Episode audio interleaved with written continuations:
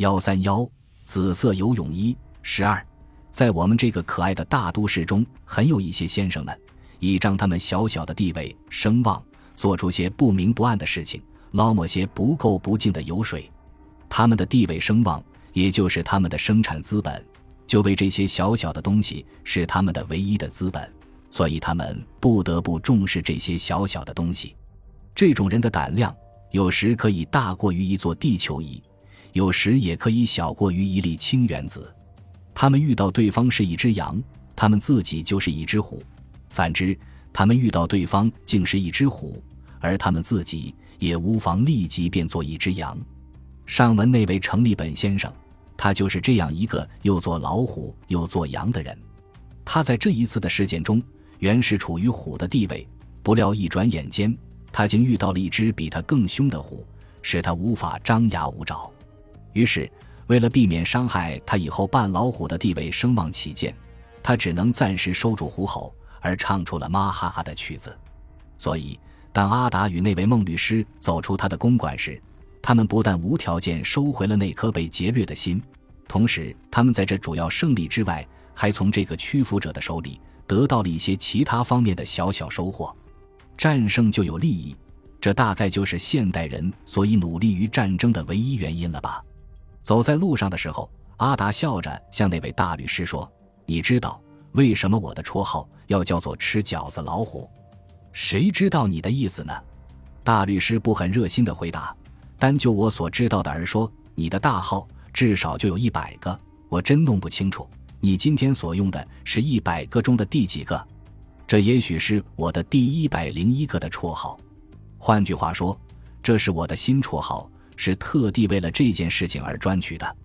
你看，我们费了好些口舌，在这个家伙手里只弄到了区区一万元。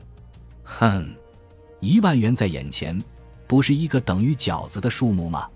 我老早就知道，在这种人身上，原是挤不出什么大量的血来的。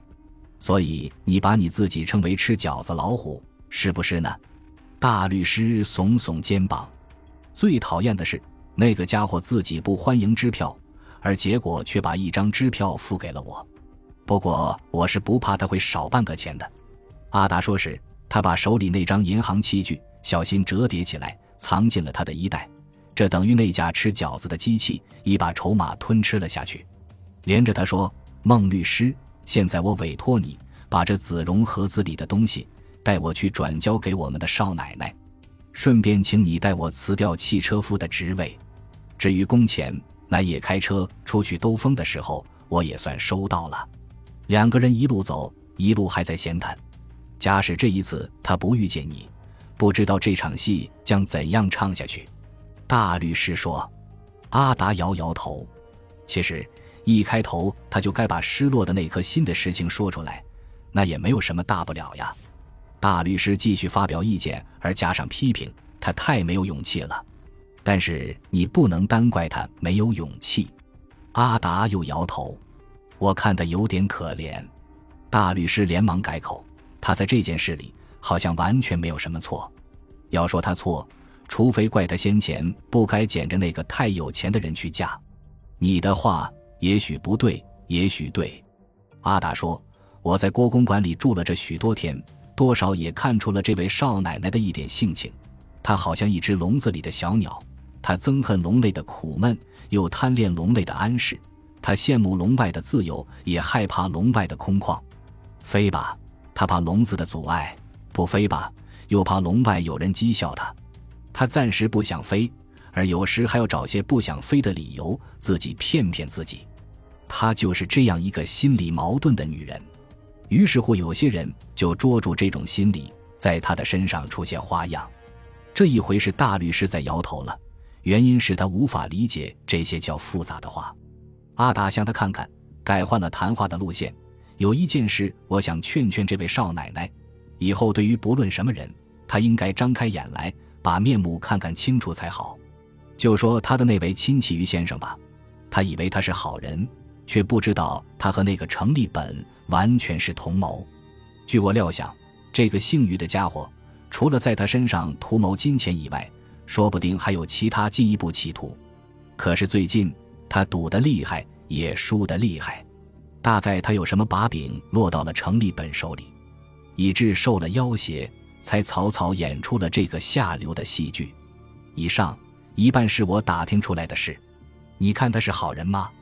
两人将近走到了分路处，阿达还在说下去：“再说我吧，我在这件事里无条件把他拉出了泥潭，在他心目之中，必定以为我是一个大大的好人，或是什么侠客之类了。假使他真这样想，那又是大大的错误了。事实上，我到他家客串车夫，也未听得他家用不了的钱太多，所以想混进门去变点戏法，结果。”我见他家囤积了两袋的双付，使我不忍下手，所以才不曾下手。你看我是一个好人吗？你看这个世界上真有什么好人吗？大律师又耸耸肩膀，你就把以上的话照实告诉他吧。好，再会。说完，大律师眼看他高大的影子，摇摆着都市流氓的步伐，在炎夏的阳光之中渐渐走远。本集播放完毕，感谢您的收听，喜欢请订阅加关注，主页有更多精彩内容。